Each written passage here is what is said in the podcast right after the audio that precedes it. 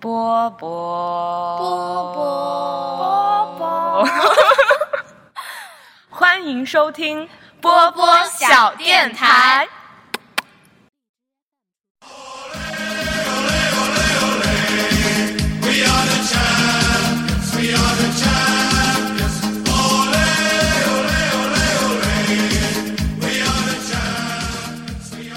Hello，大家好，欢迎来到新的一期《天台二锅头》，我是。嗯，本届世界杯喜欢的国家队早就没有进小组赛的六四零。我是一个来聆听大佬讲世界杯的小学生的上上。然后本期我们邀请来了两位特别了解足球，算吗？对，特别了解足球的大啊佬，然后也是一帮新吧嘉也没宾有，特别了 解，然有后一点了解足球的菜鸟 然后请他们做一下自我介绍。啊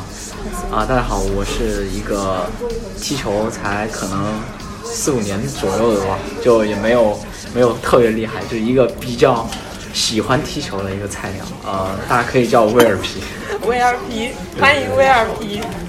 大家都太谦虚了。对，下很一位诚，恳，很诚恳。啊、呃大家好，我是羊驼，然后然后看球大概十年的样子吧，然后嗯，资深卡卡球迷好吧，关于卡卡的一切，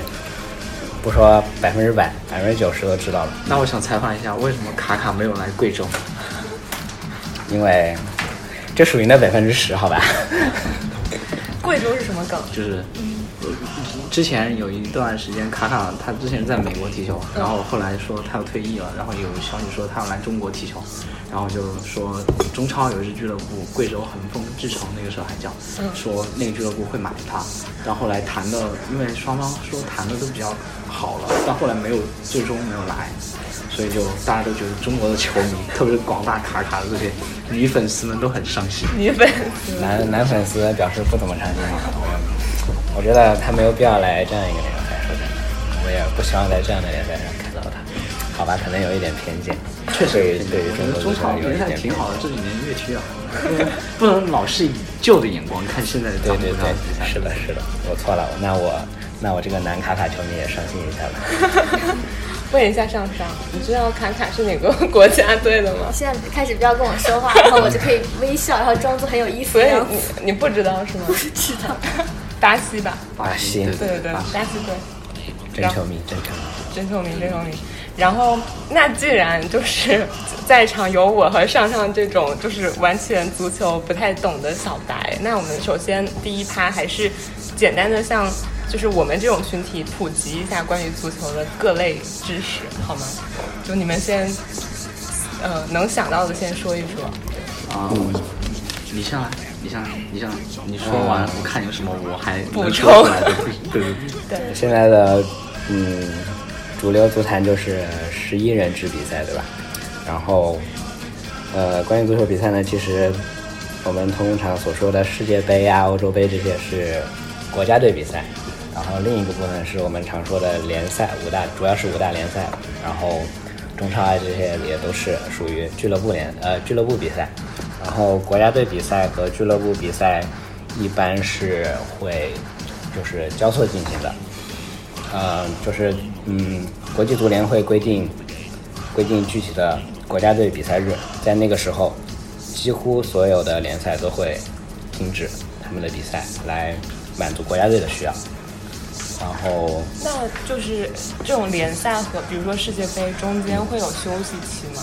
呃，会，就比如每年的呃，就是五大联赛，就是欧洲主流俱乐部联赛，大约会在五月，呃，五月底、五月中或者五月底结束他们这一个赛季的比赛。然后世界大赛，比如世界杯，可能会在六月初或者六月底那也开没始。歇多久，对就，一就个是月不到比。较短。嗯，如果是就是非世界杯年、非大赛年，他们就可能有一个大概两个月的假期。到了八月份、八月中、八月底，开始新一个赛季的俱乐部比赛。你补充一下，你还想说什么？那就是就是那个俱乐部和国家队的区别，它就是怎么样嘞？国家队就是一个国家的联赛，它有很多支俱乐部，你每一支俱乐部，每个国家的联赛就是说它有它自己的外援政策，这个外援就是说你这个俱乐部可以有多少个其他国家的人在你这支俱乐部踢球。你像中超现在是三加一，就是场上你这支俱乐部，你中国的这支俱乐部只能有三个不是中国的人，嗯然后还有一个替补，替补就在下，替补就在场下，反正场上十一个人当中，你最多只能有八个外国人，呃不，三个三个外国外国人三个外国人，这三个外国人就。中超的规矩就是守门员必须是中国的，就守门员这个位置是没有外国人外外国人的，为什么呀？就是怎么说哎呢？， 我也一直在想这个问题是为什么？为什么你说保护守门员这个位置本土球员的发展，不保护其他位置本土球员的发展？我一直想不太明白。因为我觉得咱们国家守门员位置一直能力都比较强嘛，就真的中国守门员就能力的话，总的来说还是还是很牛逼的。其他位置的称赞。然后就是国家队的，你像你像国家队的话，国家队就是说你只有只有是这在这个国家，你有这个国家的国籍，然后而且你你像中国的话，而且就是你从开始踢球的时候就要在中国境内注册，因为他们每个球员。就是每个球员都要在各自的协会注册，然后国际足联把全世界所有的球员，他都有一个像那种一个系统，就是登记的那种名单，然后所有的转会啊都在这个名单当中流进流出的嘛。然后就是说，你像国家队，你中国国家队就里边就全是中国人，但教练这个位置它是不限制的，就有可能有可以是外国人，也可以是中国人，所以就基本上。呃，咱们平常说的足球比赛，就国家队的比赛会比较少，然后国家队的比赛是基本上就是有国际足联的，他们有他们就是规定的国家队比赛比赛日，然后一般国家队就会在这个比赛日去召集自己的球员，自己的球员基本上平时就是在各个俱乐部踢球，有些有些球员就在国内俱乐部踢球，有些球员就在国外俱乐部踢球，到了比赛日就把他们招回来，然后组成国家队，然后再去打。你像现在的世界杯就是这样，世界杯就是四就是呃世界上最强的三十二，不也不能说最强，就是说在这四年里表现最好，表现最好的三十二支，通过了预选赛、资格赛的一层一层一层的选拔，然后最终进入了这三三十二支球队的这个名单，然后再一起来一起来打。哦，对，行。除了这些之外，你有没有什么比较好奇的点想问一问？呃，就是在一场足球比赛里面，就哪些位置是会是大家每次看的时候特别会关注的？啊，我我觉得是谁进球，然后就才随会便吗？就没有说哪些位置会很容易出彩吗？啊前锋那就是容易进球的前锋，可能对是相对比较出彩的。前锋是球场上就最吸引大家，就是最吸引大家目光的。的我球昨员天看那场就是澳大利亚对丹麦的时候，那个解说员有说前腰和后腰，这个也是嗯，前腰是后什么腰意思属于中组场球织员，对对中场球员，然后前腰就是在呃偏中前场活动，后腰是偏中后场活动。然后前腰的主要职责是组织进组织进攻，然后做一个呃，然后后腰是主要是负责防守任务，就是然后可能会负责由守转攻的任务，就是你防守成功之后，你要把球交给合适的人，就比如说前腰，然后再让他组织进一步的进攻。或者是有些后腰有一些特点，比如长传很准，他可以直接从自己脚下发动进攻。嗯长传找边锋啊，找中锋啊，这样可以直接发动进攻。所以其实我觉得场上，嗯，足球场上来说，中场是一个很重要的区域，谁控制了中场，谁就是控制了主动权。然后后腰是一个非常非常重要的角色，其实。我觉得整支队伍里面，可能除开守门员以外，后腰可能是一个队伍的相对核心一点的地方。当然，如果是弱队比赛的话，出彩的位置那就是门将。如果门将很牛逼，那你你就就呃门将就很容易吸引眼光。那你们你们刚刚说的那个就是十一人的分配是已经说完整了吗？就是守门员、前锋、对对对对，中场和后卫。是要看阵型，其实这是一个相对复杂的东西 就对因为嗯就简单的来说，就是你可以，你可以足球场上除开守门员，理解成你嗯三条其他有十个人，对不对？你就理解成三条线，前面一条进攻线，前场、中场、后场，嗯，中场负责组织拦截，前场负责进攻，后场负责防守，明白吗大？概有些有些有些教练他喜欢用五三二，那就是五个防守球员，三个中场，两个前锋；有的教练喜欢四三三，那就是四个防守球员，三个中场，三个前锋。所以他各自的教练他喜欢的阵型不同，每个阵型他有各自的优缺点。所以教练他就会根据，比如说长他自己的球队的风格特色、人员，比如说他跑得快什么的，然后他就会根据不同的特点来安排这个阵型。所以就基本上就这几个位置。那你们踢的时候都踢我踢后卫，我踢边卫、边后卫，就主要是防守这种。嗯我踢前锋，前锋，他主要踢前 锋。跑得快吗？我曾经跑得快，很棒。怎么办？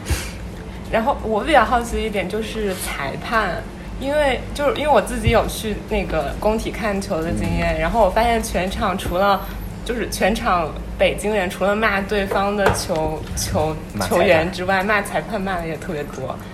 就是裁判他到底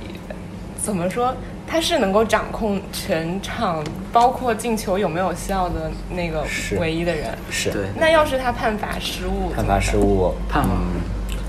现在的通常来说，裁判组是四个人，嗯一个主裁，两个边裁，一个第四官员。第四官员，第四官员就就是旁边举在牌的那个哦场下负责哦那个记录换各种嗯，计分的吗？对换队员吗？换，呃然后换人也会要他来负责，然后可能有一些记补时啊这样的，对对对这些这些比较杂碎的工作就由他来做。然后边裁主要是看嗯越位界外球和越位，界外球、越位，还有底线的球有对，还有底线的线球球，还有底线的进球。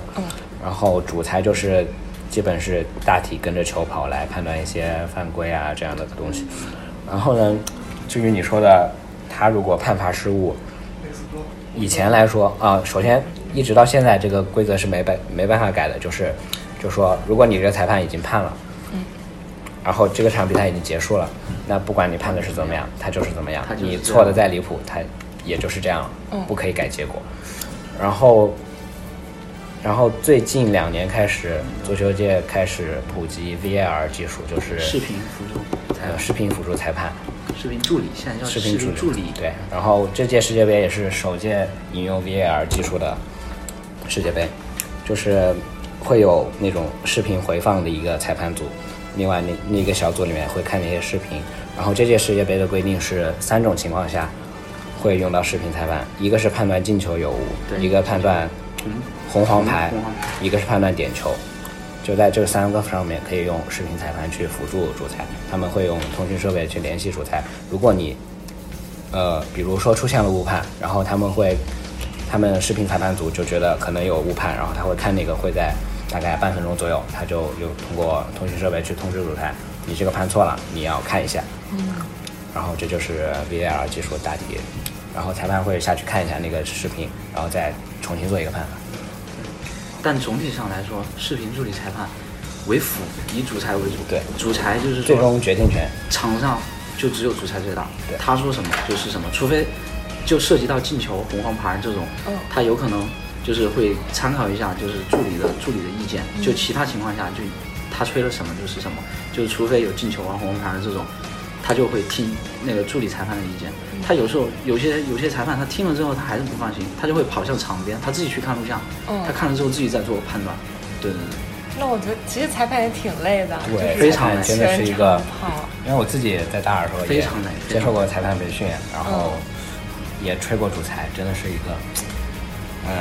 就是既费体力又耗脑力的，又不讨好，费费体力费脑力还不讨好，就是哇，你做出一个你觉得公正的判罚，但是可能某一队球员就觉得你判罚不公，然后下一次又是这样，然后另一队可能又觉得你不公。其实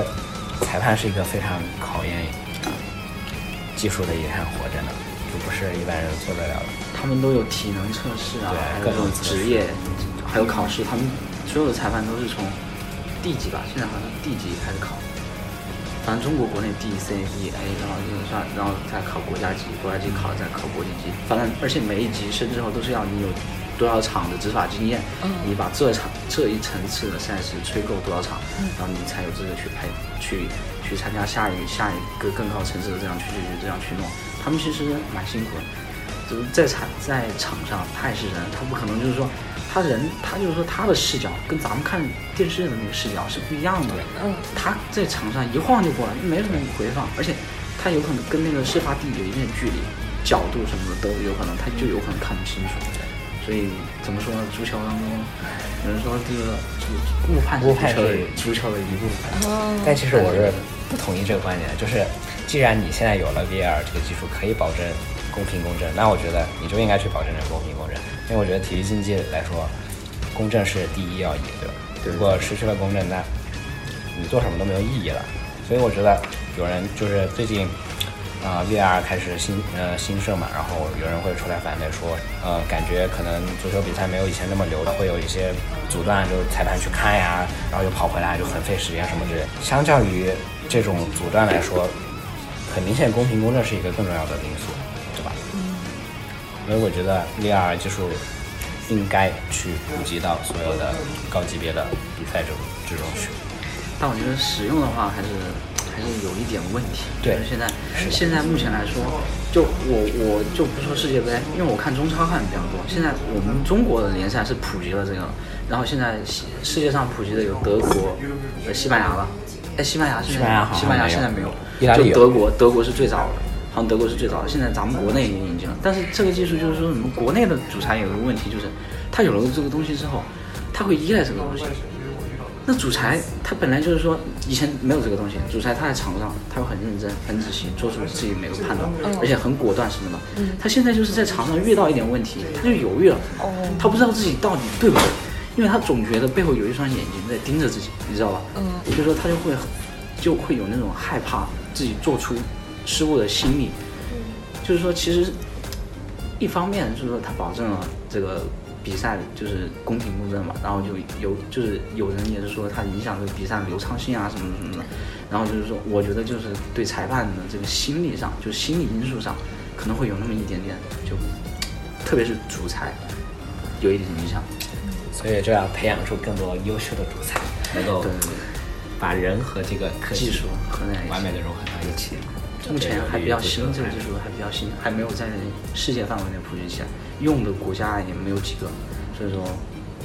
我我觉得就是，首先普及这个技术是不是很重要的一，就是除了误判之外，还有一个原因就是可能主裁判会带有一些个人的情感在。比如说就因为我好像有看过，就我也是很少呢就是某一场比赛，他可能更偏爱另外一个队，所以他就跟那个队就是要么他可能犯规都不吹，或者是他们要是有什么事儿就吹成那种任意球之类的。对对但是你所说这种情况其实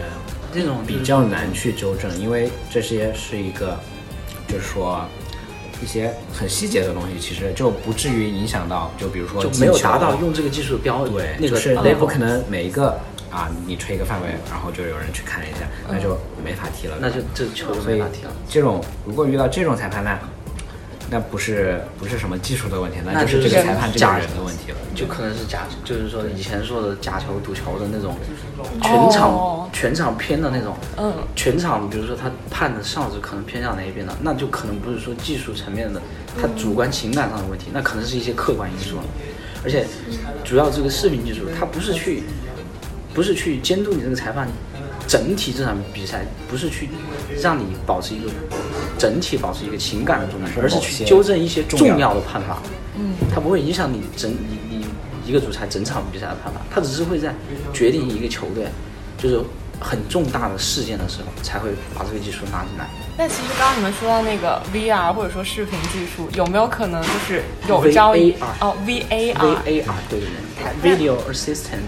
Video 好像是嗯应该是这样。视频协助 Video assistant，对对对，视频助理。对嗯，对对就是有一有一天连主裁都不需要，就是主裁、边裁都不需要，然后他们可以捕捉到嗯现场每一个人的每一个动作，然后以及球的每一个位置，然后就而且啊就省掉了培训这么多优秀裁判其员实设的，想过这种情况，但是我觉得我觉得可能如果有那一天，我不会看足球比赛。就失去对了人好像人味儿。对对对，就就感觉可能还是少了一点东西。因为怎么说，足球它可能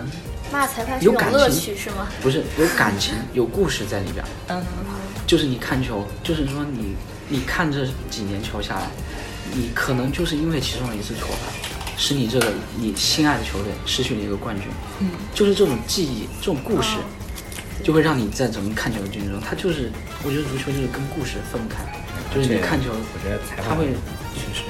也是足球场上一部分吧。就比如说，你现在一个实体的裁判站在你面前，可能有一个你不太满意的判罚，你的球员会上去跟他理论啊，或者跟他争论啊，会引发一系列呃对对对嗯足球之外的东西。对。这其实就是竞技之外的东西，但其实它是足球的一部分，是竞技之外的东西，但是是足球的一部分。就嗯，可能如果你拿机器去完全取代这个东西，就呃少了一些这样的乐趣吧，可能。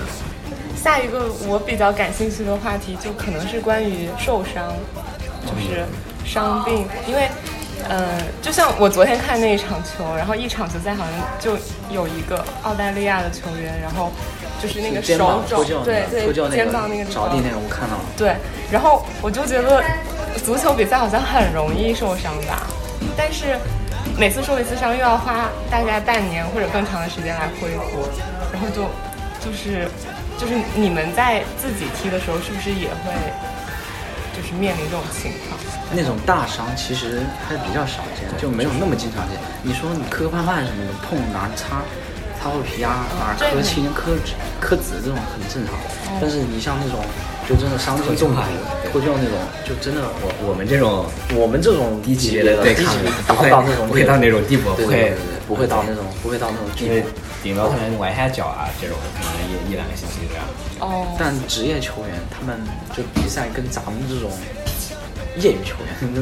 就完全不是一个档次了，就没办法比。他们受伤了，其实这个东西伤病，我觉得每一个足球运动员都逃不过的一个东西吧，因为你因为足球本来就是一一项比较比较激烈的一项运动，而且啊卡卡就是毁于伤病，卡卡真的是有伤病的他吧是哪儿啊？它是腹股沟，还还有膝伤，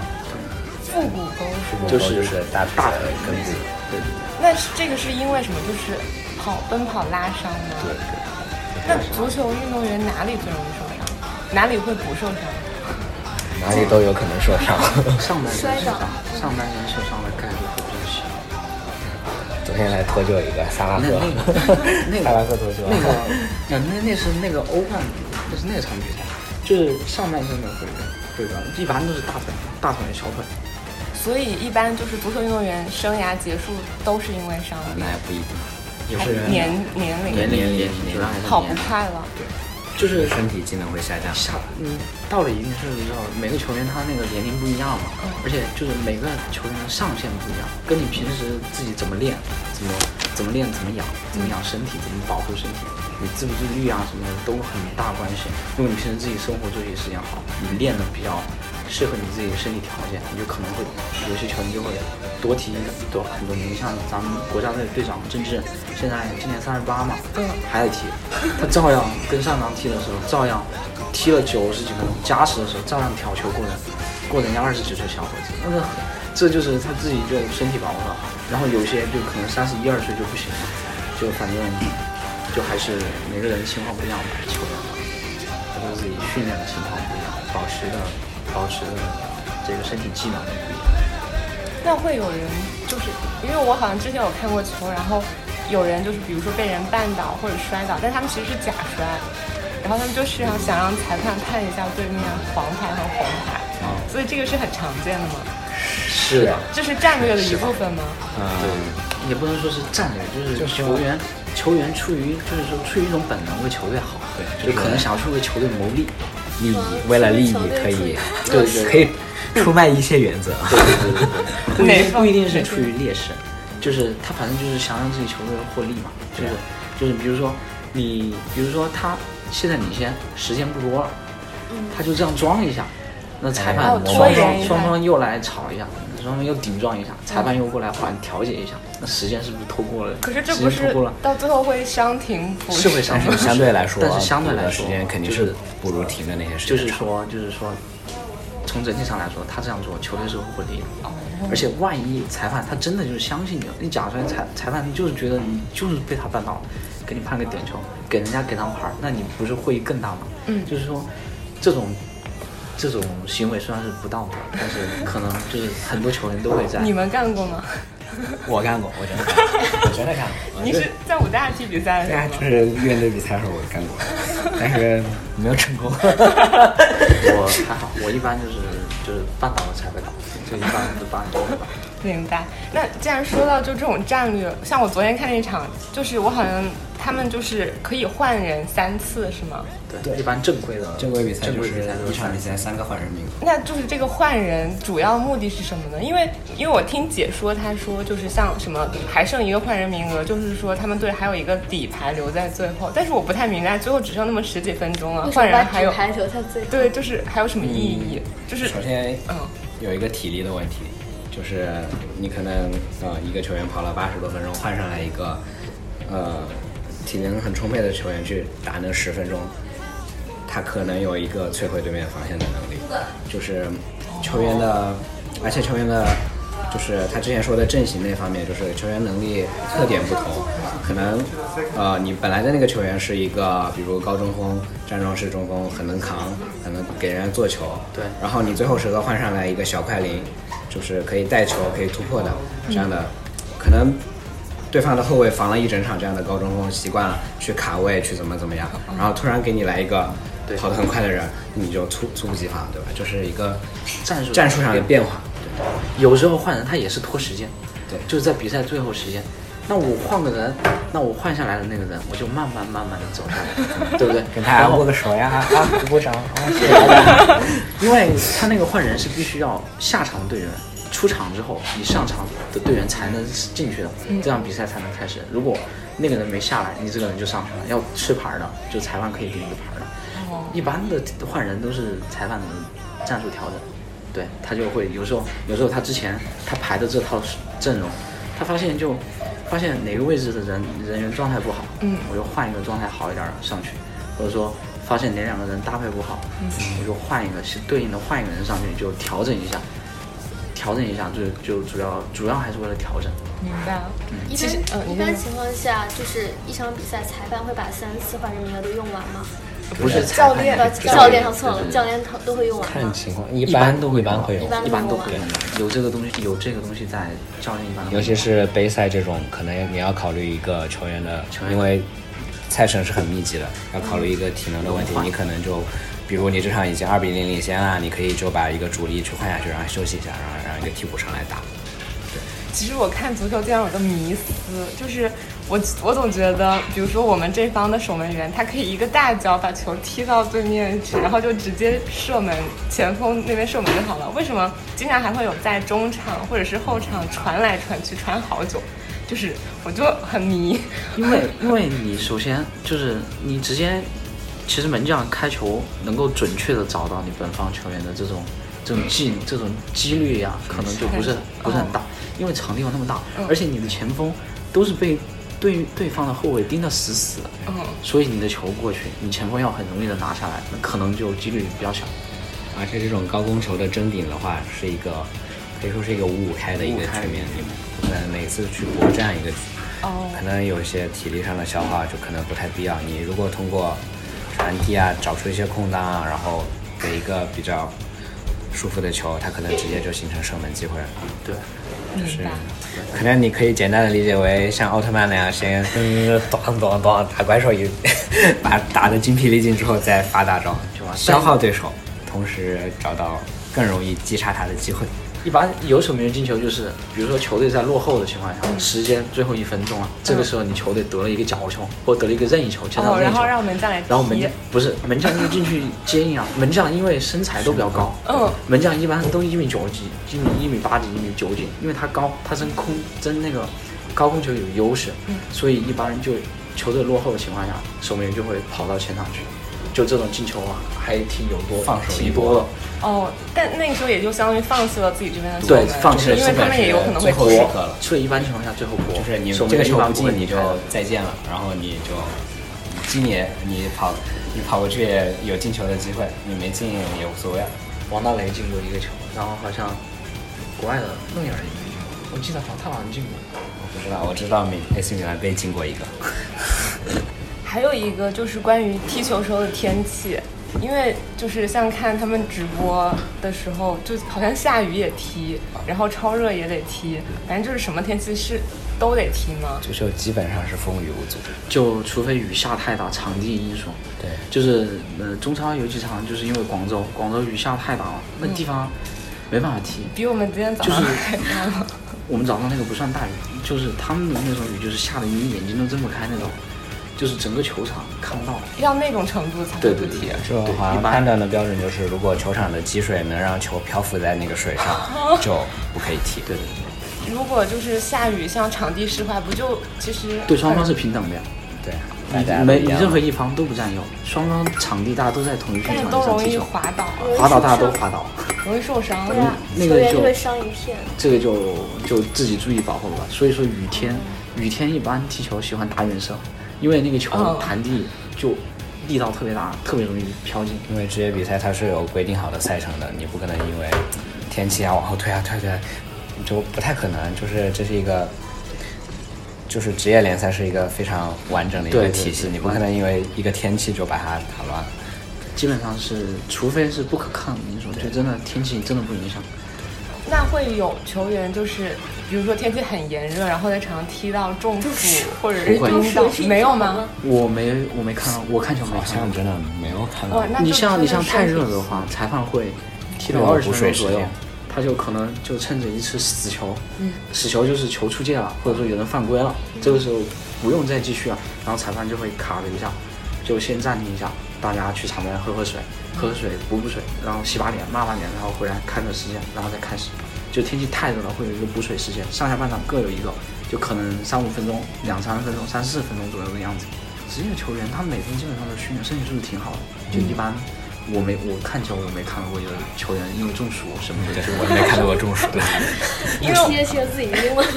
因为我看就是他们会有统计，什么一个球员在场上就是一场下来会跑跑动距离，好跑很多距离好对多对好多公里，然后你说这 就这个就真的看起来好累啊！就是怎么能跑那么久，然后还继续一直在继续跑，你全看场梅跑西踢球就不 累，为什么？因为他散步呀。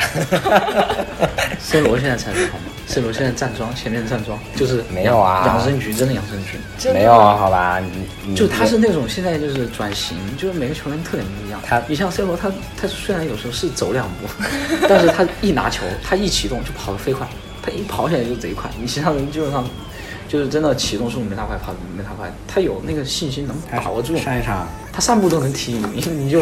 就就能过你，就上一场打摩洛哥的时候，全场被压着打，他一开始进了个球，然后后面葡萄牙全场被压着打，然后 C 罗还挺积极的回防的，对有好几次都回到己方禁区去争头球，帮助防守。但是昨天的梅西呢，嗯、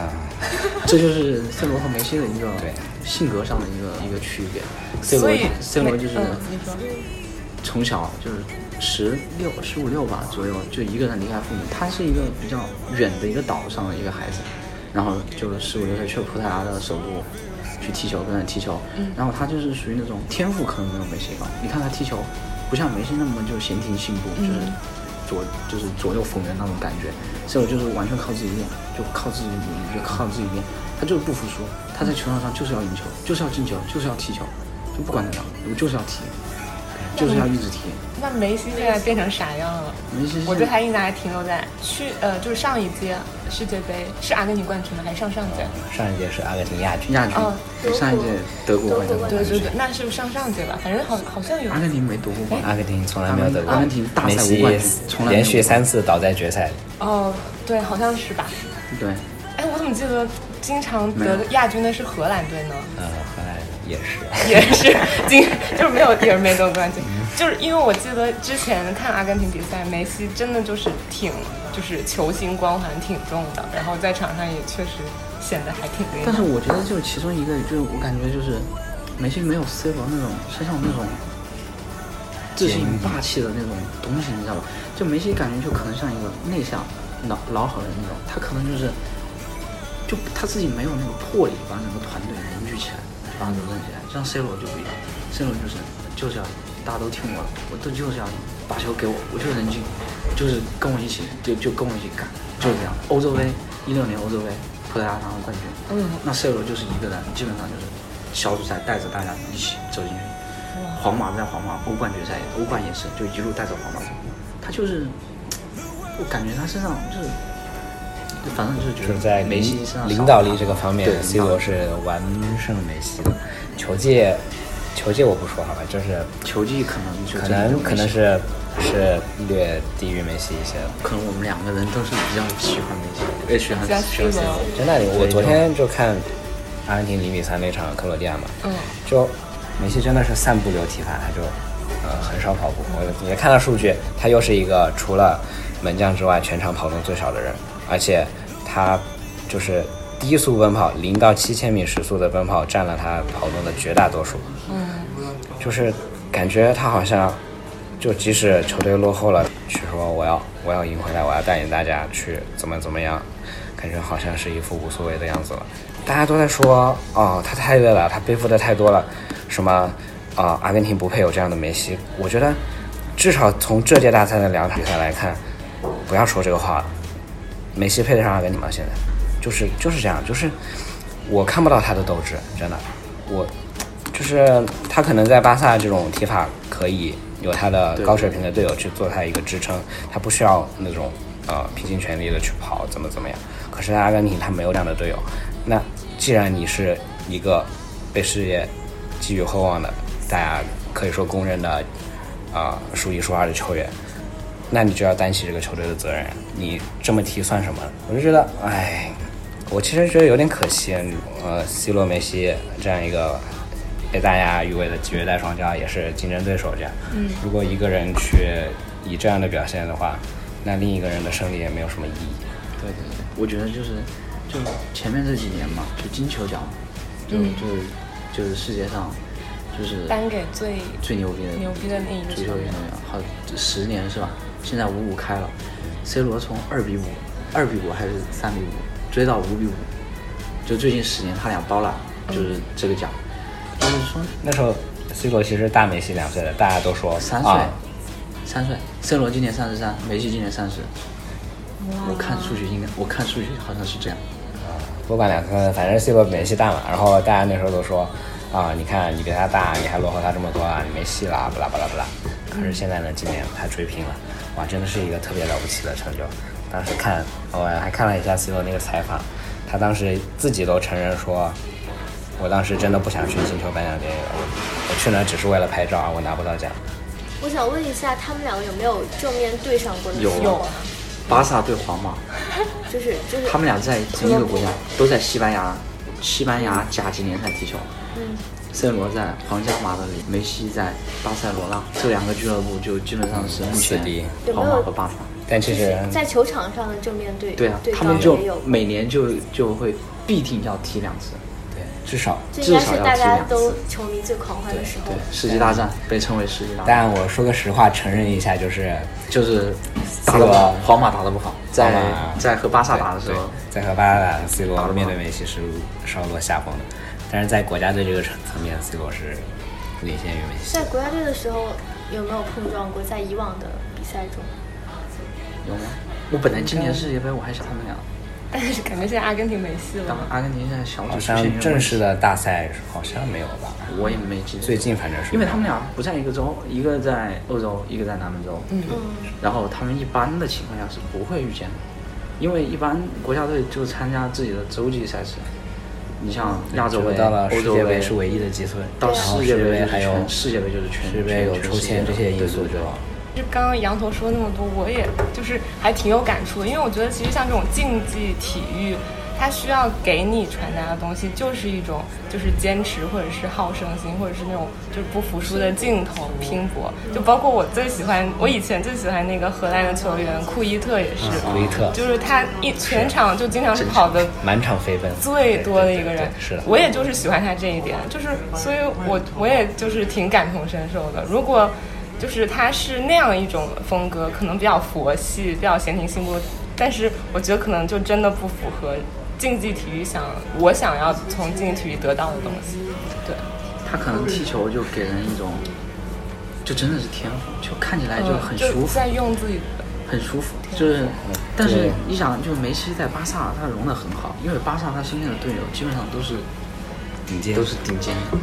但是在嗯那就阿根廷配合对对对，但但在阿根廷就打不出来那种打不出来你在巴萨那种感觉，我最近看一句话，有时候说的挺对的，就是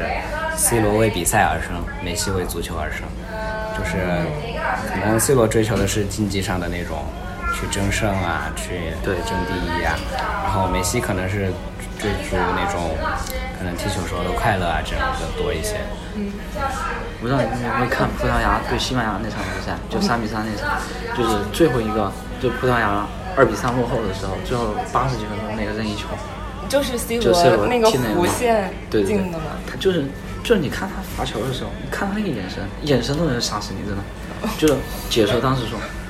以前都是说用眼神防守，嗯现在眼神进球，就直接你看他那个，你看他那个眼神，那眼神眼眼真的眼眼神当中都带着杀气，就感觉嗯老老吃子了这么老多子这 C 个球罗，diss 了这么多 梅西，怎么办呀？这个节目是不是要被取关了呀？ 没关系，没有，我觉得是两位嘉宾说，不是我们。 既然刚刚说到了，就是梅西和 C 罗，现在在世界球坛上还有像他们这样的明星球员吗？除了他们俩，嗯，就是你也说说真的近十年就他们俩是吗？说真的没有。达到他俩这个级别的嗯，我记得我很小的时候跟我妈一起看世界杯，那个时候是外星人罗纳尔罗纳尔多嗯多，然后再往后是小罗纳尔多，啊然后再往后就是卡卡，大罗小我看，对，然后现在就好像就是他们，是吗？基本上是。就没有再没有其他人能像也他们这么突出、嗯，对，，就是也有突出的，但是不会突出到这种程度。就是人们只会拿 C 罗和梅西比较，不会拿其他任何人和 C 罗做比，不会拿其他任何人和梅西做比，对，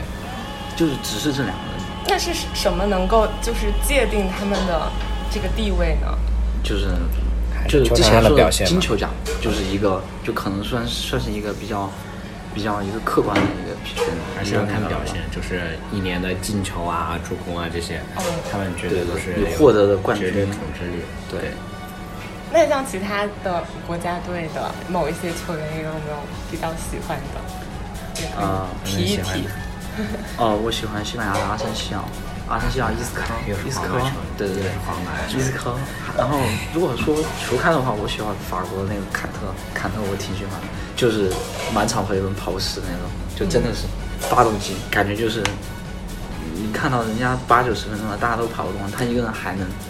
这儿这儿出现一下，那儿出现一下的这种，我觉得就很好。我的话，嗯，说一个俄罗斯的吧，啊，格罗温第一场真的是火遍世哦格界了，罗让温他吸粉啊，这他次怎么了世界杯就是对完了之后，可能柬埔寨身价会涨。揭幕战他踢得特别好，而且是一个年轻、很帅，阳十九光的岁小伙，子，十九岁还是二十岁？呃，没有就没是有没有那么年轻，九我看了九六年跟我们一样大，你看，你确定吗？我记得他好像就二十左右，哇！那他是表现特别突出吗？表现突出，一而射且一一射一传吧。而且长得帅，哎，那那个贝贝克汉姆是什么地位？就是长得帅吗？只用在长相吗？可能不是他也很厉害，就是他踢球也很厉害。可能因为他的长相过于突出而让人们觉得他是一个，哦也是一个一个有实力的人。不过其实我没圆月有弯刀这个词应该就是为他，对对就是他的圆圆月月弯刀刀他哦是的为任意球，他任意球，就像是一个弧线，弧线，就轨他迹的弧线那种非常嗯大。对对对对，就是会像，就球在空中会画一个特别，就弧线很大的一个，就角度、嗯角度很刁钻。然后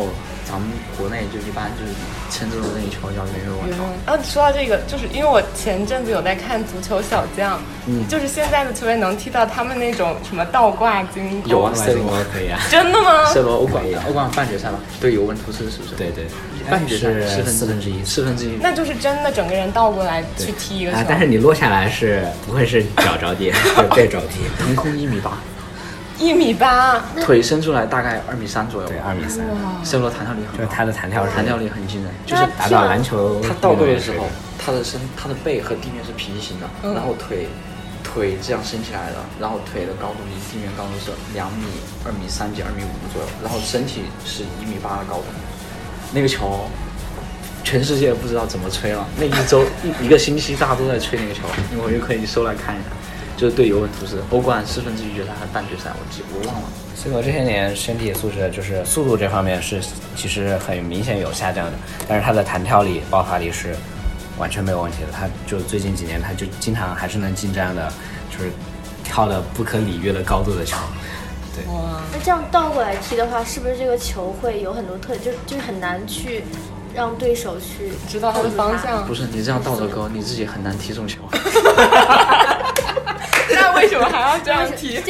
看吗？是因为他别的当时动作踢不到呀他当时在那个那个那个条件、那个时间点，嗯他只能用只有这一种非射门常方规式、非常规的一种姿势去完成射门，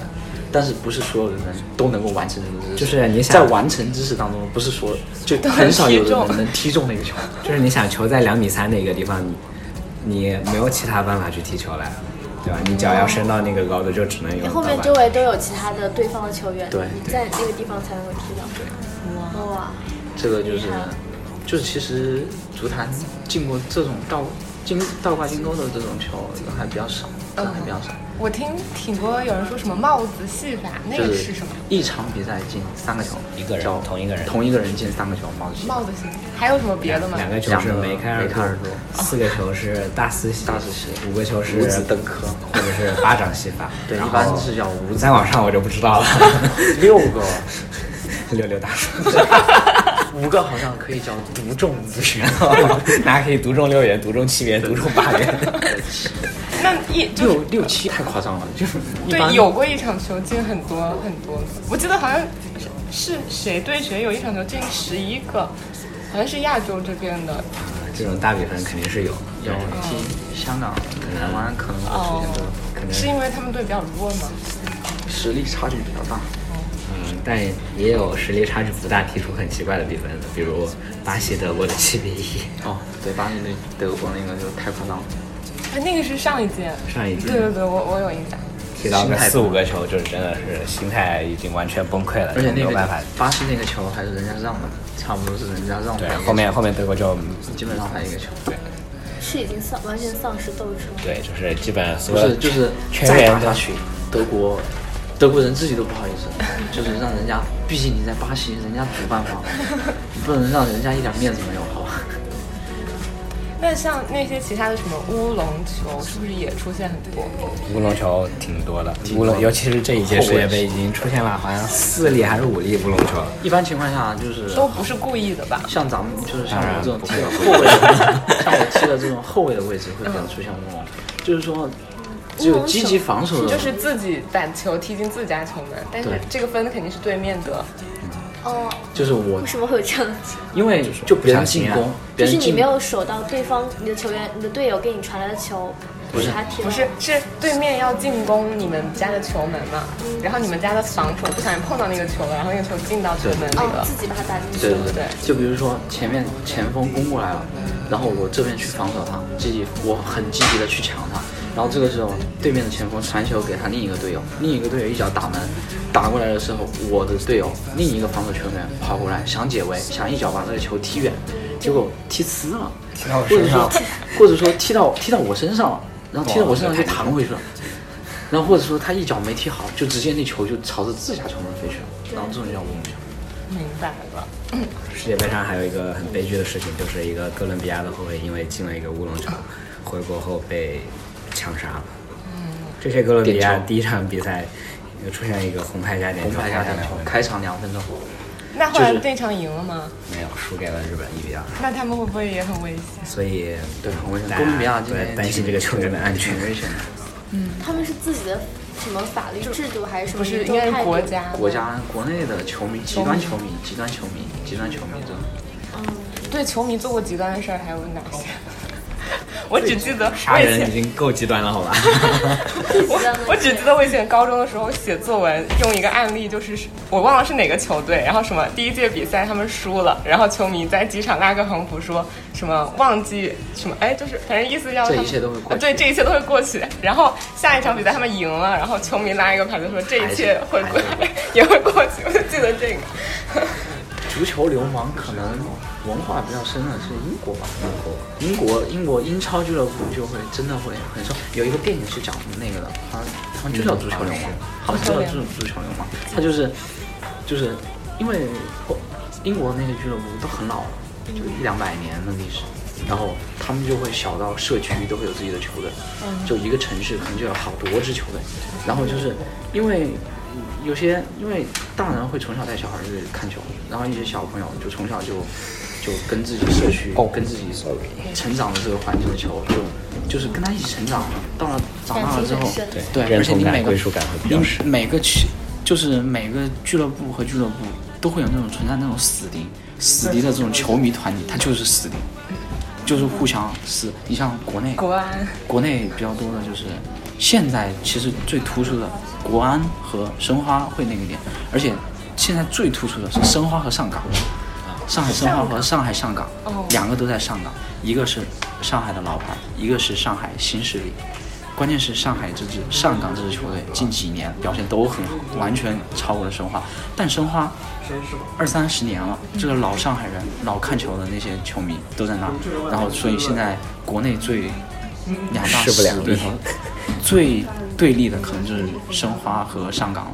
他们就就经常球迷打架呀，然后比赛的时候就各种骂呀、砸东西啊什么的，烧旗子啊、烧衣服啊、烧球衣啊，然后这种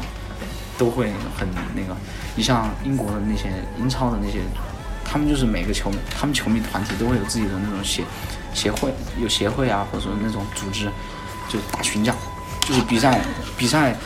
可能两支球队不是不是还没结束，两支球队还没开始踢，还没开始踢的时候，你进场的时候，可能前一天晚上，双方就已经约架了，就真的约架了，然后就可能进场进场之前就就开始打了，那种那种还是比较少，现在比极端球迷还是比较少，但还是会说，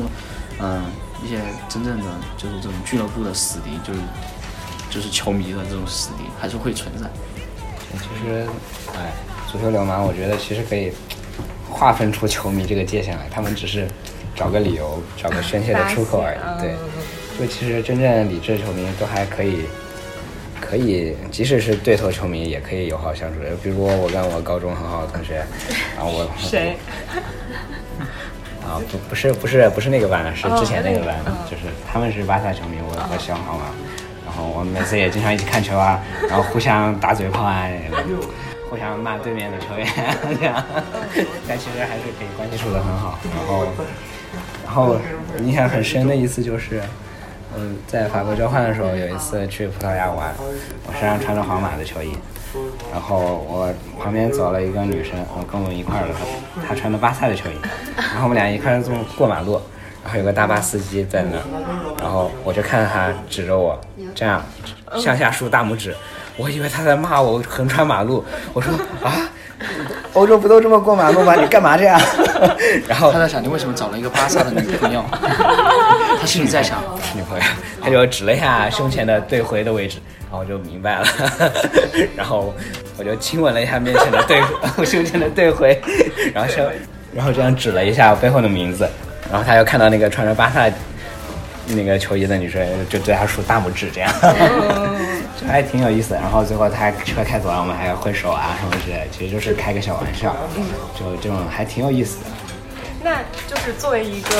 特别死忠的球迷，就是为比较了啊自己狂支热的持事情。我举个例子，嗯现在广州富力，广州现在中超球队有两支，一个叫恒大，可能你们都知道广州恒大，然后还有一支球队是广州富力，富力这支球队呢，就可能是广广州本地化会多一些，然后他们打法就是有点像巴萨那种传控，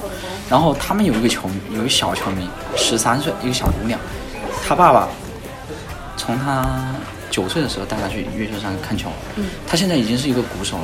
他现在是一 呃，就是敲那个对对对，喊口号的那个。每到周末，每到周末，只要只要是富力的主场球赛，他必看，他必去。就是他加他加入了他爸爸他们所在的那个球迷的一个组织，就比如说，就有些球迷会有自己的球协会会有自己的名字嘛。然后他就是他爸爸从他九岁一直看了三四年的球了，然后就富力所有的歌他都会唱，所有的球员的所有所有的球员，不管是主力还是替补，资料哪儿的人他都知道。然后就是还有就是每每场主场都是看球，然后就是给每个球员都画画那个肖像，然后就是每个球员的资料他都能倒背如流，之前的那些东西在之前他在哪儿踢球，他有什么故事，嗯而且球队训练他也会去，就他只要有空，球队训练的时候他也会去。后来他就整个俱乐部都跟他熟了，嗯整个俱乐部都跟他熟了之后呢，就是整个俱乐部就会有一些活动的时候都会叫他，反正就是感觉就跟俱乐部成了一家人，你知道吧？反正我觉得他那种就能够看得出来，就一个一真个的真正很的追球迷，星，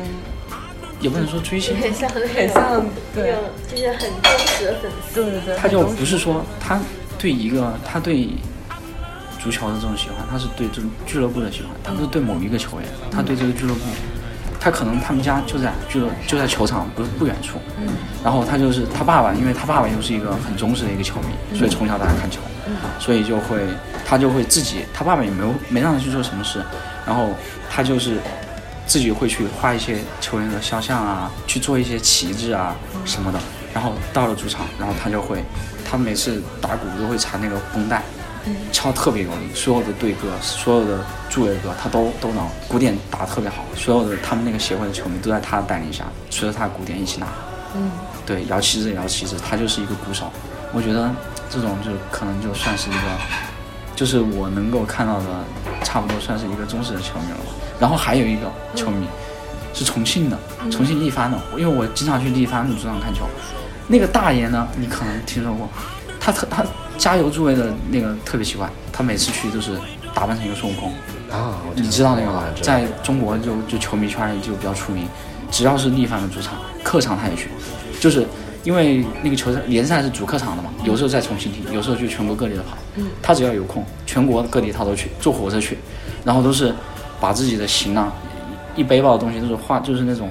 油漆呀、然后衣服啊，那个领子啊、金箍棒啊什么的，然后都带着走，带着走了之后，然后还有自己的旗帜。去了之后呢，因为他在主场的时候，他就特别那个活跃，就是他会自己五个金箍棒，全场跑，全场跑，赢球就是了从开始 嗯数五金不是不是赢球，不存在不进球，特别是他觉得气氛球场气氛不够的时候，他要起来打，然后就把大家吼起来，然后这这边吼那边吼，基本上经常去看球的人都认识他，都叫他，都叫他，都叫他，都叫他孙猴子，就都就用方言叫他孙猴子。后来俱乐部不收他门票，只要有比赛你自己想来就来，就刷脸就行。就他看重庆足球，就可能那个时候中国职业联赛刚起步，他就开始看。因为因为现在因为之前中国的这个俱乐部很乱，就经常转转转到处搬，后来反正他就一直看一直看，我就觉得这种这种就是代表，这种就是这种始终全部代表，还是能够找到找到你这种。那你们俩感觉很像粉丝中做到那种就粉是丝头目的对那种对站长，对对那种站姐。你们俩就是为你们喜欢的球星或者是球队有做过什么比较啊，或者之就是前做或过者什么？是什么到就是场，看球，而且我在想，什么样的方式才是你支持这个球队，可以让他们感受到并且获益的方式呢？买就买球衣，买这门球衣，就买球衣，就是钱都是给他们的，不是吗俱乐部会会从那个那个合作的赞助赞助平台，你下一件球衣就会有提成，这边给一件这种球衣还是挺贵的。一般都是耐克和阿迪这两个，就皇马是阿迪，一件多少钱？嗯五六百如果一对，几百，就可能五六百吧。但我买的唯一一件正版球衣，竟然不是皇马，我买的哥伦比亚，我买的哈梅斯罗的米德斯的，就杰罗的。嗯，他是他，我买的时候他还在皇马，因为我当时觉得，因为那件球衣买了好久了，也还是因为哈梅上一届世界杯表现太出色了，真的表现太出色了。当他在皇马，我也觉得挺喜欢的，挺喜欢他的。我就买了买了一件哥伦比亚的十号球衣，就唯一一件正版球衣。我有三件卡卡正版球对，我衣知，道他有好多件卡卡哦的，嗯。那还有就是你刚刚讲过那个，就是现场的那个氛围和呼声，其实那个对球员来说也是有影响的吧。你们应该自己也提过，应该有非常感有影受响吧？我们踢球没感受不到，因为踢球没没有那么多人看啊啦， 我们踢球哪有人看呀？不是没有那么多人看，是 没有人看， 真的，那你们下次没有人看没有人第一看场我们 去加油基，本上放没有在人。台拿一个红牌，放一个广播在那儿放，然后我在那打不鼓不，，不主要是像武大的话，就可能就是喜欢踢球的人，就其实武大踢球的圈内不不不能说圈内，就是说喜欢踢球的人，大家经常踢球的人，基本都互相认识。就是说我可能看到他，我叫不出他名字，但我知道他哪个院的，哦但我知道他经常什么时候踢球，在哪踢球，就我就能知道。嗯就就反正，但是看球的话，确实还比较少。就其实中国足球这么。就就就说这么做的话，其实跟咱们国家这个足球技术还是很有必要的。你像咱们十三亿的人口，嗯注册注册的足球人口，可能还没有冰岛注册的踢球的人多，哪怕叫注册就是因为职业球员职业球员哦，你可能从八九岁，呃，九岁，一般九岁吧，现在一般九岁、十三岁进梯队的那种，开始就要在足协登记注册，嗯，注册之后，然后你才可能就后面一步一步发展什么的，然后你才有一个相当于球员的身份证，嗯，相当于一个球员的身份证了。你像中国之前好像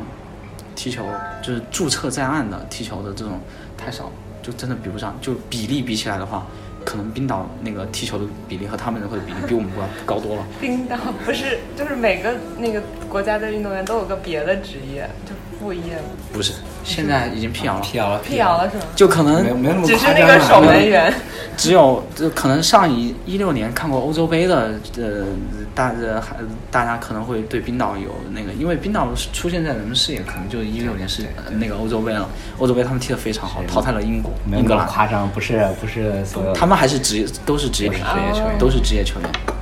对，只是刚开始的时候，他们就比较可能就是没有没有专门踢球的球员，但后来，因为他们基础设施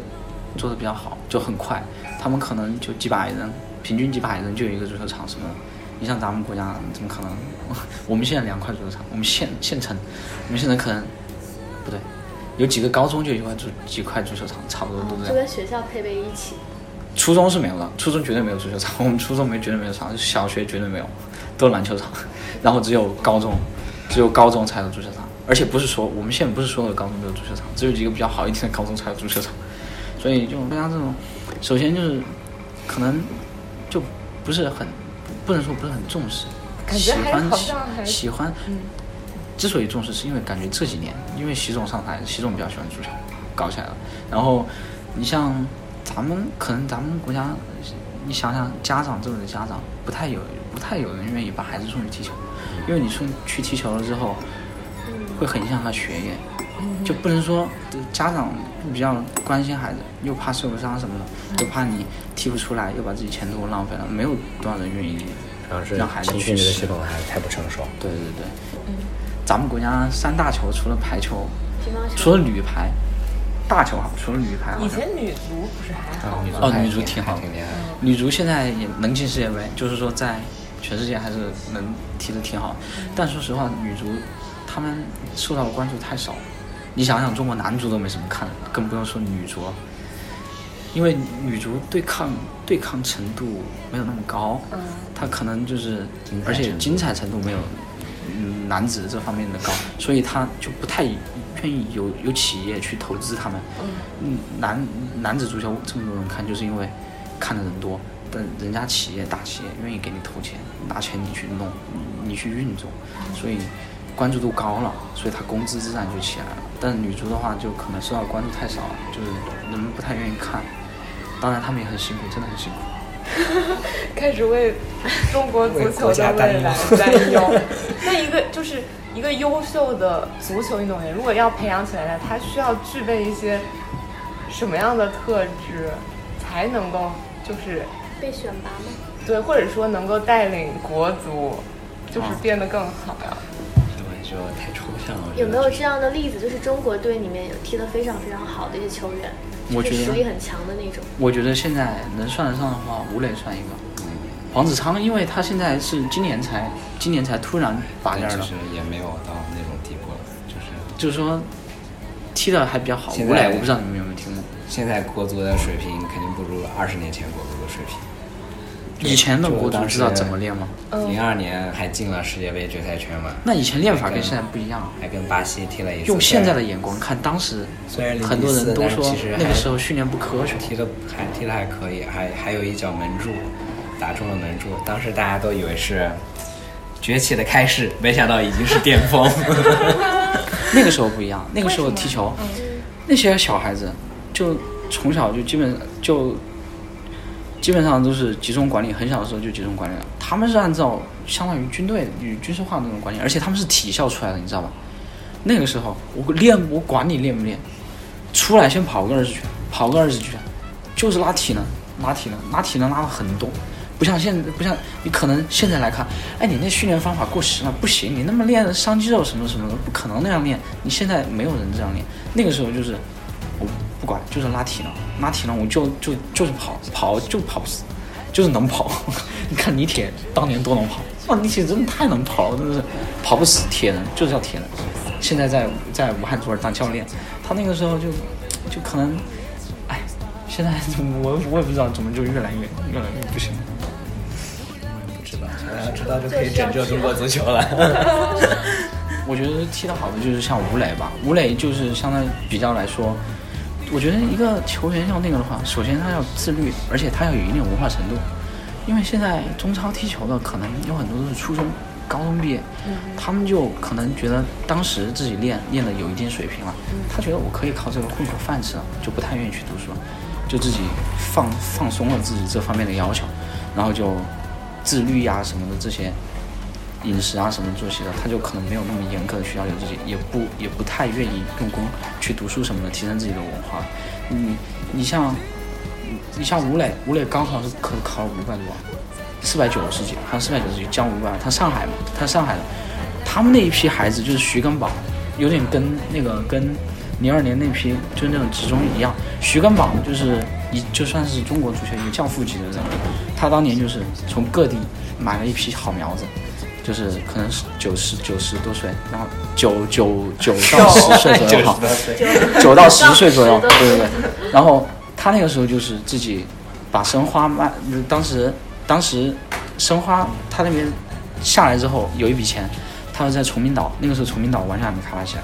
就在那边买了一块地，自己办了个学校，孩子进去统一管理。也是，就是自己就一个人说了算，所有的就是什么就是那批那批孩子成才率特别高，那批孩子现在出来国脚，张琳芃、林俊林、蔡慧康、吴磊，还有那个什么王声超、王声超，呃，姜志鹏，王胜超就不要说了好吧？姜志鹏，还有还有那个还有还有谁来着？看一下，呃，李文军，李文军现在没进国足嘛，反正他们那批的现在可能在中超都是主力，那批孩子就成才率特别高，吴磊就是其中一个。吴磊他那个时候就是以小打大，他那个时候进去的时候他八岁、八九岁，人家都是十一二岁的，从小就那样打，以小打大。因为他天赋特别好，但他特别努力，而且特别低调。他现在都还特别低调，他基本上就不爱会不爱不会去惹什么场外的事。他很早就结婚了，二十三、二十四，他现在二十七八岁嘛，他可能二二二三、二十四岁就结婚了，有自己的宝宝，然后就非常低调，而且也，我觉得就是低调，然后又勤奋，然后你还要你还要自己就是要自律，我觉得这然后有些点天赋有点肯定还是要有一点天赋的。你不你可吃这碗饭，你不可能一点天赋没有，那肯定是说不过去的。然后就我觉得这几点比较重要吧。足球运动员的话，你想一辈子走长，自律就自律就真的还，而且还有一点就是很重要的就是文化，真的，可能你觉得你读书对踢球有什么用啊？就可能很多人都这样想，但是你现你现你现在回想起来，就可能你多读点书，你的球商不是你的球技了，你的脑子脑子上来了。和和你的你的脑子上来了，和你的腿的技术上来了，那不是一个，就可能不是一个，不是一个层级的问题因。为可能就是那种策略方面，或者对对对是，你他对你对场上的的，你对场场上整个局面的这种把控，和你对这个比赛的一个阅读能力，就是你整体的人的一个思想的一个理解能嗯力，它会有很大的提高。你看现在这些国家写的字，我的 天呐！我拉个初中生出来写的字比他写的字好看，哇，真的写的字像小学生写的字。就每年不是有那个年终了，各个俱乐部发工资嘛，要足协足协要看嘛，就是说你这个俱乐部不欠工资，你把所有工资结清了，每个球员都要签字领工资嘛。然后我就看他写的字，哇，真的太丑了， 真的太丑了，就随便拉个小人就觉得，可能他们这一批基本上都是初中，高中的会比较少，大学的大学的就可能更不用说了。所以现在会有有一很多人想想现在再回大学，就是挂职去读一些书，我觉得没什么用，你必须得从小就是还是不能不能放。初中开始就那现在这些青训，现在这些做青训的，可能大家还是理解到了这一点，就可能你在踢球的时候，你不要把自己的文化课拉下来，就还是要一定要。对国足未来你们是保持希望的吗？那必须失望，那必须有，必须 有失望完了。不是，那必须有希望。国足虐我千百遍，我待他如苏联，对不对？对对对，不管他再差再烂，他也是你自己的孩子，也不能说你自己的孩子，你是你自己你自己的国家。嗯，对。他无论怎么样，还是一种无法他如果能割舍出的去比赛情，那他就是能代表无限红旗的，他就是你跟你是一个同一个身份、同一个认、同一个认、同一种认同的，你就不管怎么样，感觉就是再不如别人的好，可能他到低谷的低谷的时候，你还是得没办法，你还是得去看他。你喜欢这个东西，你就特别是可能就是说，现在看球的也有很多就是冠军粉，就是喜欢强，就是觉得强队，对对对对对，好，然后一来就是啊，谁谁谁这这几个球队，然后就是说我们皇马喜球欢迷这个可不就是冠军有一部粉？分是冠军粉，有一部分是人粉，好吧，然后有一部分是真的看了很多年了。当然，球迷这种，球迷这种嗯俱乐，你人不管你人粉、俱乐部粉怎么样，我觉得就还是，呃，国家队还是很重要的。就是你你看足球，你就不能逃回避的一个问题，你就还是很想让国足先冲出亚洲，然后再走向世界，对不对？你就不管他踢的怎么样，就还是希望他能从头再来，就有一天真的。他能踢世界杯，我靠！我觉得我当时可能都已经老了。 对对对对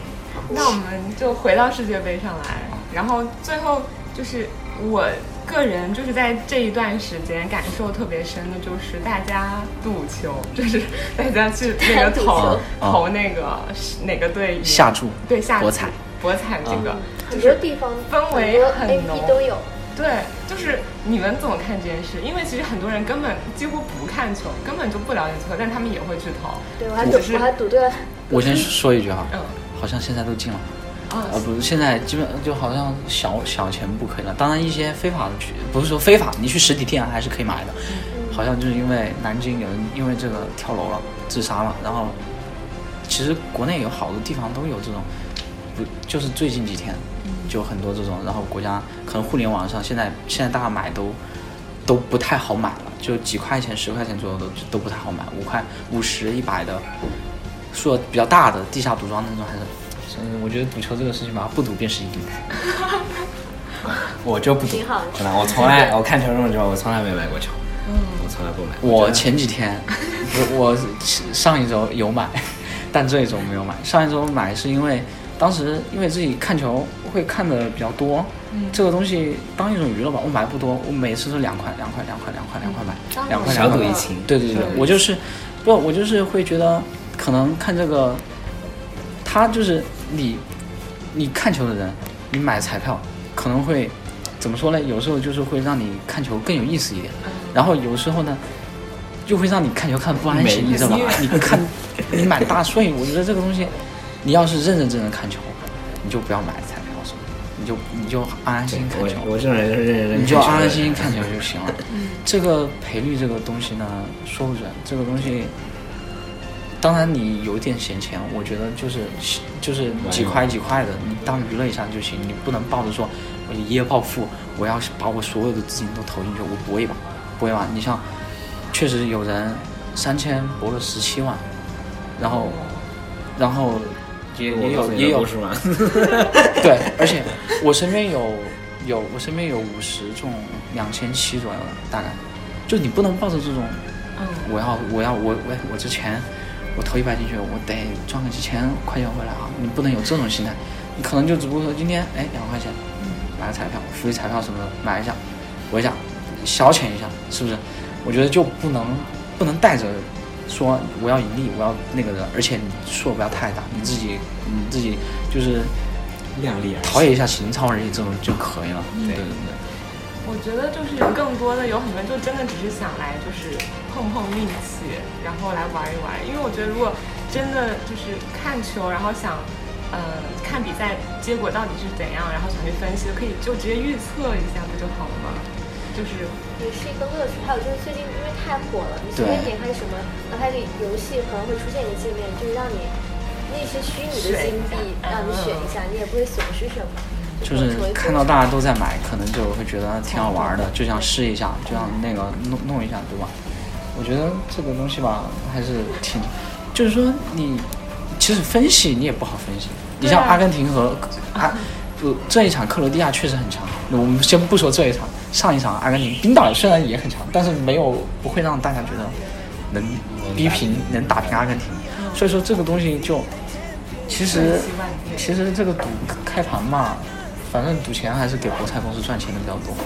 后面操盘的庄家会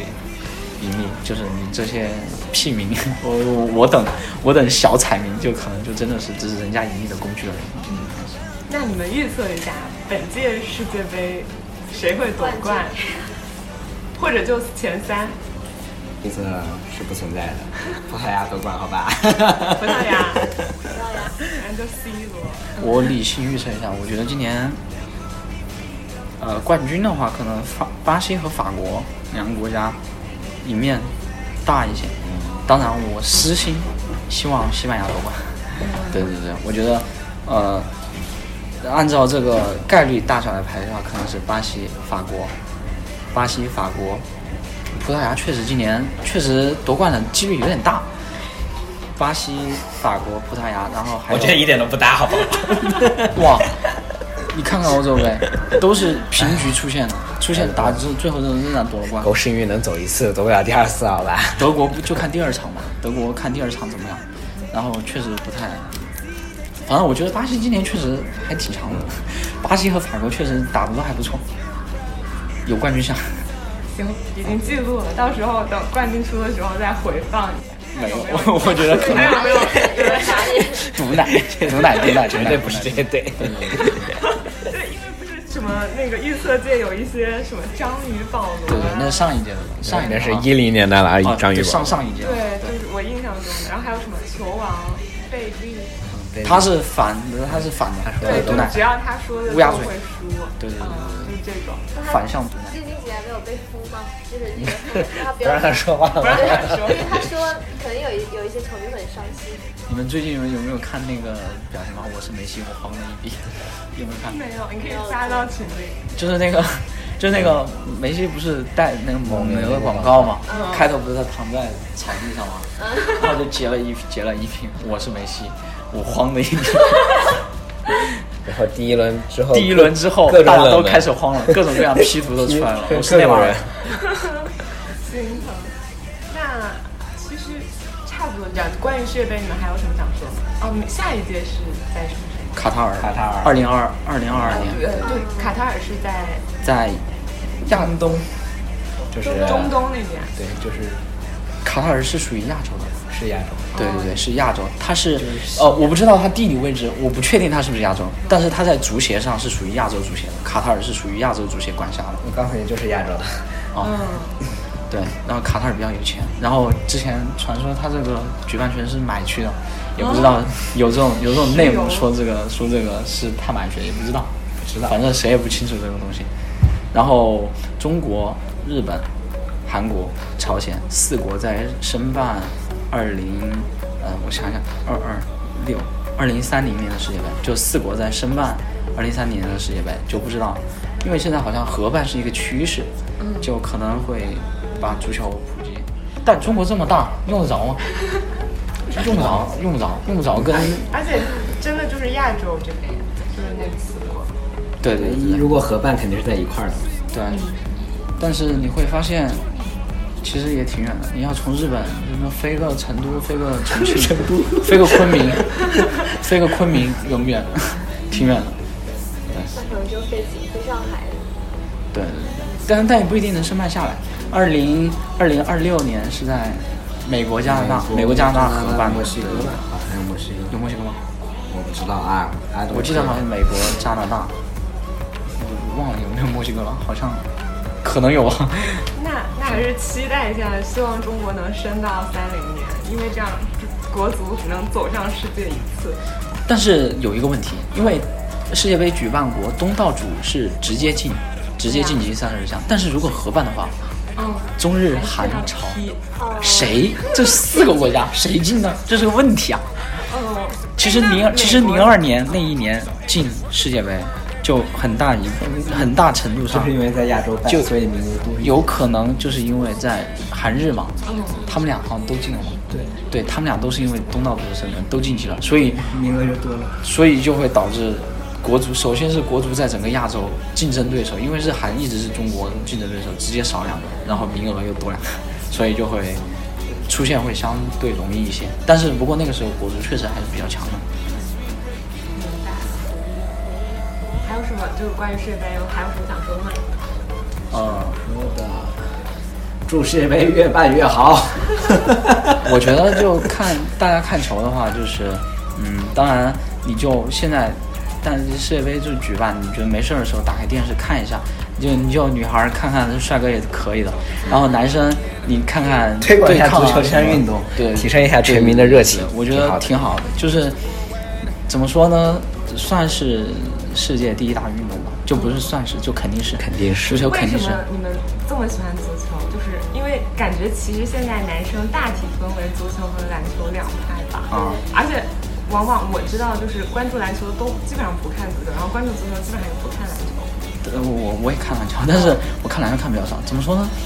个人选择吧，就是我高中的时候我也打篮球，我我也踢足球，但只不过说说是怎么说呢？更喜欢哪个东西哪个多些？可能比起来，有些男孩子喜欢这种时间短、进球多，就投篮嘛，就得分高，都是一百，有可能一百多，就是这种这种场地小一点，就是不用隔那么久才有一个进球。但是足球的话，你更多可能看看足球，你可能需要更多的理解方面的这战术啊、战略啊，或者和那些组织啊，然后各个球员各个位置的特点这样多一些。你就其实你像可能懂球的，看球的就看你这个球队站位，看你怎么整个传控，看你整个组织怎么样。啊嗯，看的东西我觉得会多一点，然后学到的东西会多一点，而且里面故事会多一点，我觉得会比跟篮球比起来的话，就是也就差不多是这样。我我的话，其实主要受受家庭影响，受我爸的影响。他就是也是从大学开始就踢球啊、看球啊，就是千年老球迷那种。就是我小时候就经常看他在看球啊，我那时候也看不懂，也就是偶尔看着玩一下嘛。然后他也会买那些杂志啊，里面有一些球星介绍小卡片呀、给我看一看呀、我那时候就看个热闹。然后后来就慢慢开始长大一些，自己开始也开始踢嘛，然后他也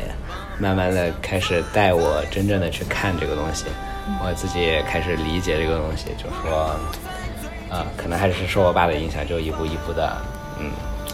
深入其中无法自拔吧，就是这样。而且他，呃，在我小学五年级的时候，他去出差去欧洲出差，然后给我了买了一件球衣回来，谁的妈皇马了吗？卡卡的呀。那个时候卡卡在皇马吗？我小学五年级也在新米兰，新米兰的球衣，那时候就小是球迷太早零七年卡卡夺得金球的那一年，就是他职业生涯最最高峰的那一年。嗯，对。当我开始真正关注他的时候，他就开始，唉，都是泪。上上最后有什么想说的？听今天听了我还有一点想啊说，你先说就是说，如果大家想看足球的话，哈，就是其实不需要你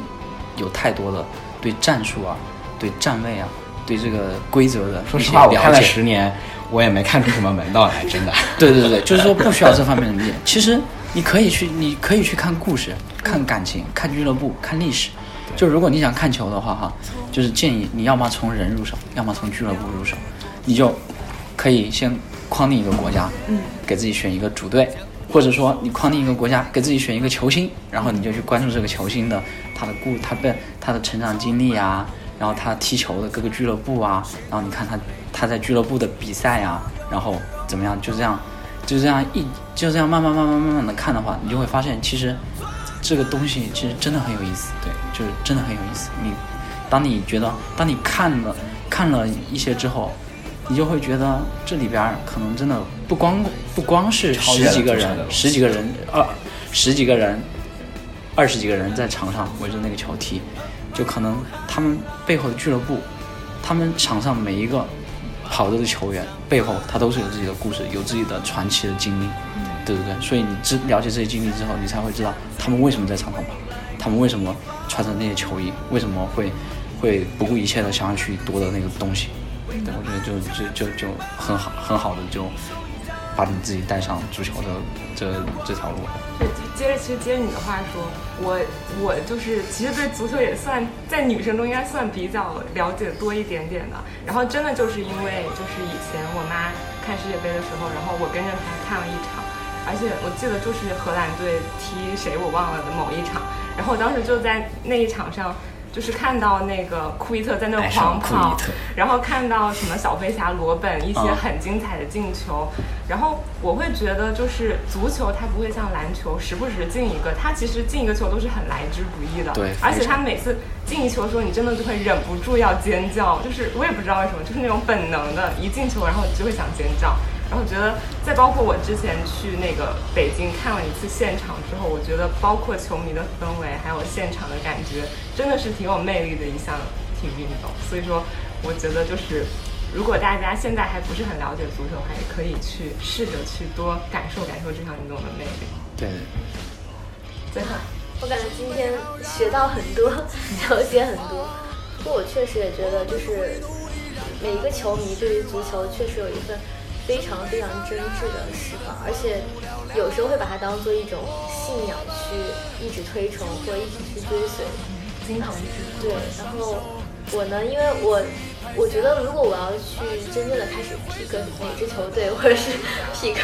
或者是去真正去想要开始自己对于足球的一些追随的话，我可能会选择某一个球星来开始。我觉得对于女孩子来说，可能会选择某一个球星，然后去了解他的团队，然后慢慢去喜欢会比较容易一些。嗯但我也会期待，就是会有新的，除了呃 C 罗和梅西之外，有一个冉冉升起的一个新星，让我们大家都感到非常的惊讶。我很姆期嗯巴待佩有这样了的解一一下个人出现。对，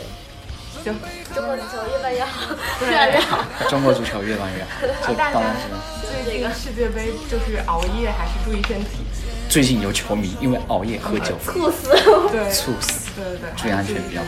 昨天晚上只睡了一个小时，大家不要这样啊！行，那就跟大家说再见吧，拜拜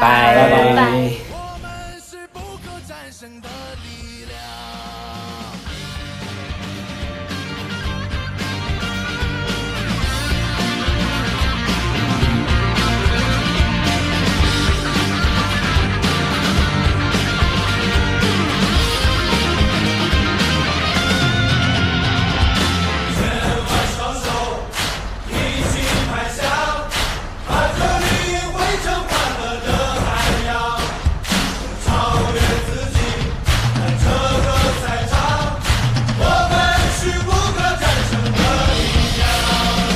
千万双手一起拍响，把这里汇成欢乐的海洋。我们超越自己，在这个赛场，我们是不可战胜的力量。千万双手一起拍响，把这里汇成欢乐的海洋。我们超越自己。在这个赛场，我们是不可战胜的。